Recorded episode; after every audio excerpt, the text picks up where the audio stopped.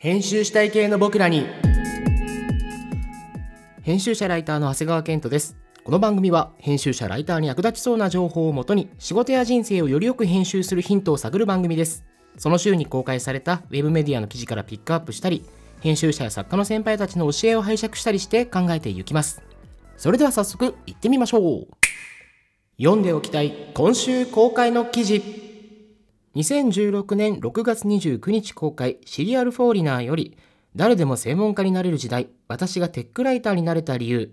えこちらの記事を最初に紹介したいと思います。えこちら、ベルリン在住のライターで翻訳家の佐藤由紀さんのブログです。え佐藤さんは、えザ・ブリッジですとか、ワイヤード日本版などの、えスタートアップ周りですとか、えテック系の、え記事を多く書かれているライターさんです。実は佐藤さん自身は大学も直接的には専門外なんだそうで、コードも書けないと。ただ、なぜテクノロジーやスタートアップを追いかけているかというと、という話が入ってくるんですが、えー、一番最初の佐藤さんのモチベーションはニッチだからだったそうです。つまりユニークな存在になりたかったからと。で、これってすごくわかるなーっていうのもありまして、なんかその専門性を持つっていうことを考えた時に、やっぱ敵がいないところを探して突き詰めていくっていうのは分かりやすいやり方だなと思うんですよね。で、以前なんか誰かすいませんちょっと忘れちゃったんですけど、あの、ありそうもしない肩書きをつけろっていう話を見たことに通ずるなと思っていて、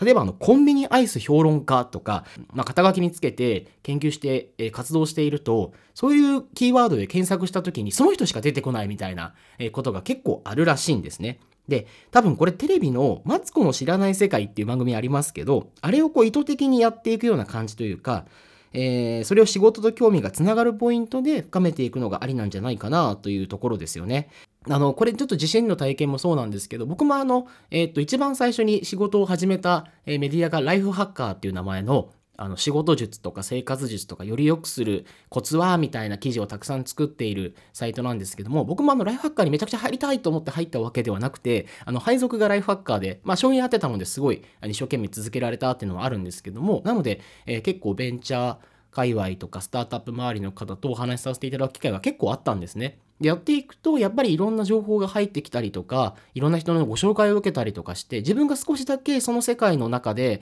あの立ち回れるようになったりとか、えー、こういうネタがあの受けるんだなとかこういうところを引っ張ってくるとあの記事はすごく読まれるんだなっていうのなんとなく肌感で身につけられていったりとかあとはあのサービスが出たからこのサービスが今面白いんだなとかそういうこうマッピングができたりとかこういう話はあの佐藤さんも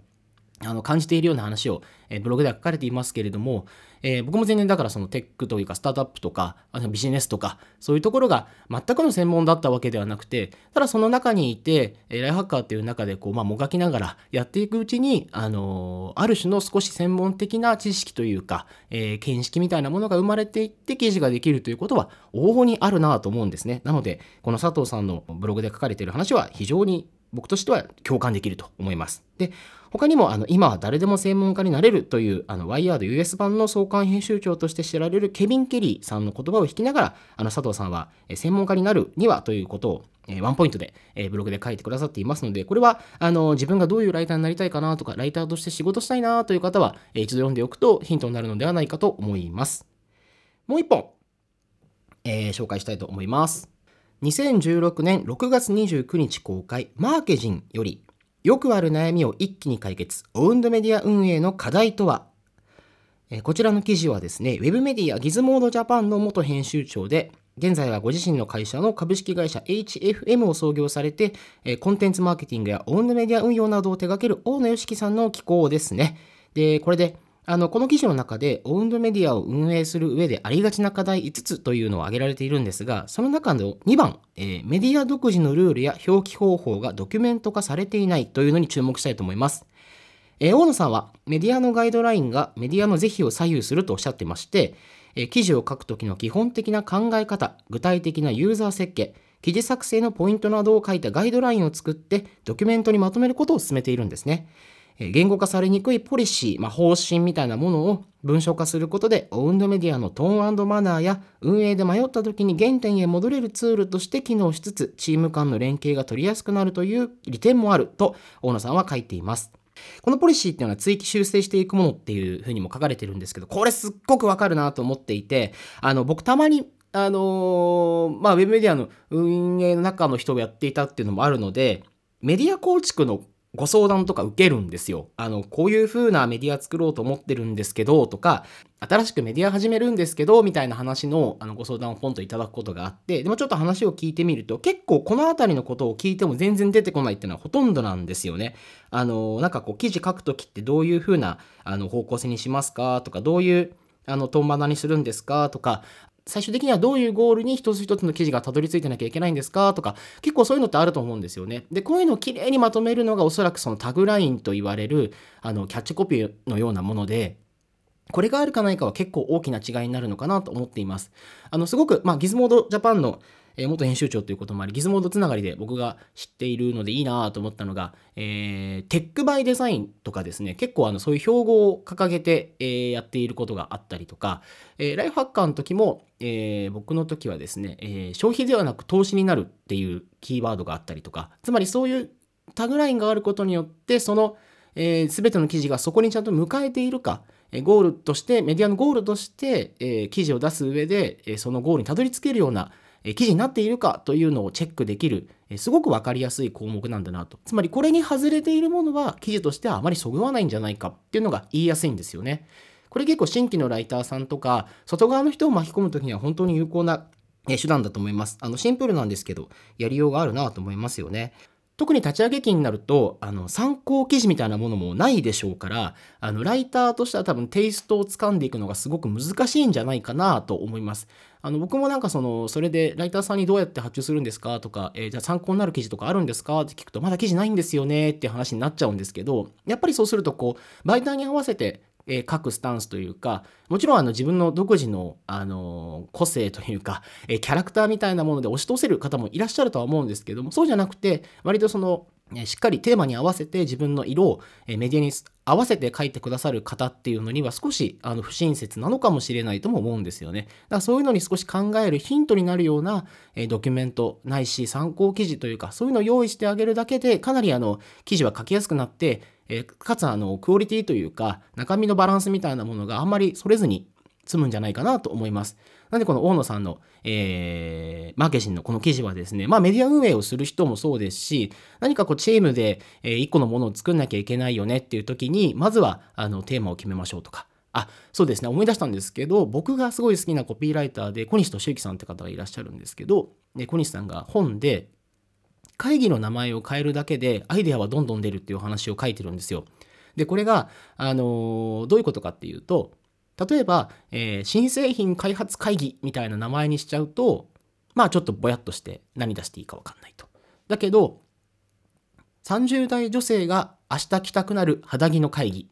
とかにすると、30代女性の肌着を考えればいいので、すごくこう内容がシンプルになって、みんなが、えー、どういう状況だろう、どういう状況だろうみたいに考えられるようになるんですよね。これってある意味、その、まあ、縛りプレイみたいにも近いとは思うんですけども、その縛りがあることで、ある種その発想の行き先が分かりやすくなるっていうことはあるんだろうなと。このあたりのことはですね、えー、小西敏之さんの著書の伝わっているかという本に書かれているので、よかったら読んでみてください。ということで今日は、えー、佐藤由紀さんのブログシリアルフォーリナーから1本、それからマーケジンの記事から1本、えー、紹介いたしました。それでは次のコーナー。偉大なるパイセンからの教え。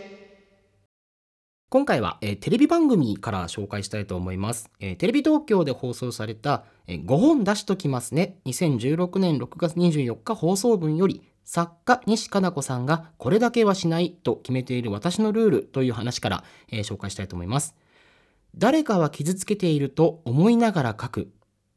これが西加奈子さんのルールだそうです。あの、あるミュージシャンの方が、まあ、瓦礫をかき分けてここまで来たっていう比喩の歌詞を書いた時にですね、まあ、震災の後だったりとかして、まあ、変えてくれとか、配慮してほしいなんていうふうに言われることがあったそうなんです。で西加奈子さんはただまあその話というのは規模の大小ではなく全力で走ったって書いたら全力で走れない人を傷つけてるかもしれない。えつまり優劣や数とかではなくて常に誰かを傷つけていることに自覚的になろうという話をしているんですね。やっぱり傷つけないっていうのは無理だからね。あのっていうことだと思うんです、まあ、司会の、えー、オードリー若林さんにですねやっぱり小説で傷つく人が出ちゃうなと思って表現を変えることはありますか？と聞かれて西加奈子さんはそれが物語にとってすごく必要な表現だったら変えないとただ、ちょっとだけのセンセーショナルを狙ったような文章だったら変える。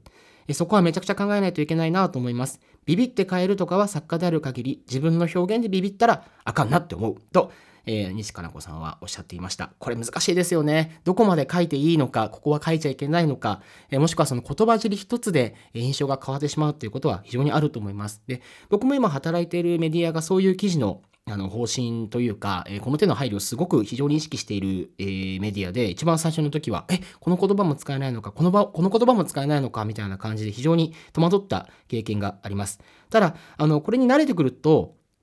その言葉を書かずとも伝えられる手段があるんじゃないかっていう意識になってくるんですよ。まあ、どうしてもこの言葉使わなきゃ無理だって思うことはあるんですけど、伝え方の道だったらなんとか迂回してでも探せるんじゃないかな、みたいな。で、僕がその経験した中であったのは、世界平和っていうことをインタビューをした時に相手がおっしゃっていて、僕は原稿にそのまま世界平和って書いたんですけど、まあ、そこに結構赤字が来て、なんでかっていうと、まあ、世界平和って書いてしまうと、つまり今世界が平和じゃないっていうことを表現しているのに等しいっていう話なんですよ。まあ、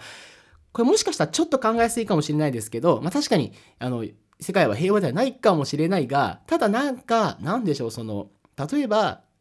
その時言われたのは、まあ、夢の国の、あの、ネズミのキャラクターがいるじゃないですか。で、彼が、なんか、あ世界平和だよみたいにこう 言うと、あのー、わかるんだけど、ちょっと興ざめするというか、あの、ただ、彼は、彼らは彼なりの方法で、その夢の国とか魔法の王国みたいなもので叶えていることって割と世界平和なイメージに近かったりするわけじゃないですか。つまり直接的に言わなくたって、えー、伝え方とか表現の仕方でそういうことを言うっていうのは可能なんじゃないかって話をされたと。で、えー、あとですね、僕がよく見るなと思っているのは、すべきって言葉も結構難しいんですよ。何々すべきとか、何々した方がいいとかっていう書き方よくあるじゃないですか。まあ、あの、わかりやすいし、あの、強いプッシュみたいなことでいくと正しいのかもしれないんですけど、ただそれも、あの、やっぱりできない人がいるっていうのを考えた、考えていくと、ちょっと、あの、使うのが難しい言葉なのかなとも思ったりします。まあ、とにかく西さんの言う通りに、とにかく無自覚にならないっていうのがやっぱり大事なんだろうなと思います。あとは伝え方の、えー、方法を探るということで、え回避できることもきっとあると、え思うんですね。なので、え今回の西さんもこうやってあの作家として活躍して直木賞も取られている西加奈子さんでもやっぱり、えー、言葉一つで頭をひねることはたくさんたくさんあるというむしろそれがあるからこそあの作品たちが生まれているんじゃないかというのを思うとあの非常に勉強になるなと思った次第です。はい、えー、ということで、えー、今回の編集したい系の僕らにはここまで、えー、お付き合いいただきありがとうございました。また来週日曜日あたりにお会いいたしましょう。それでは。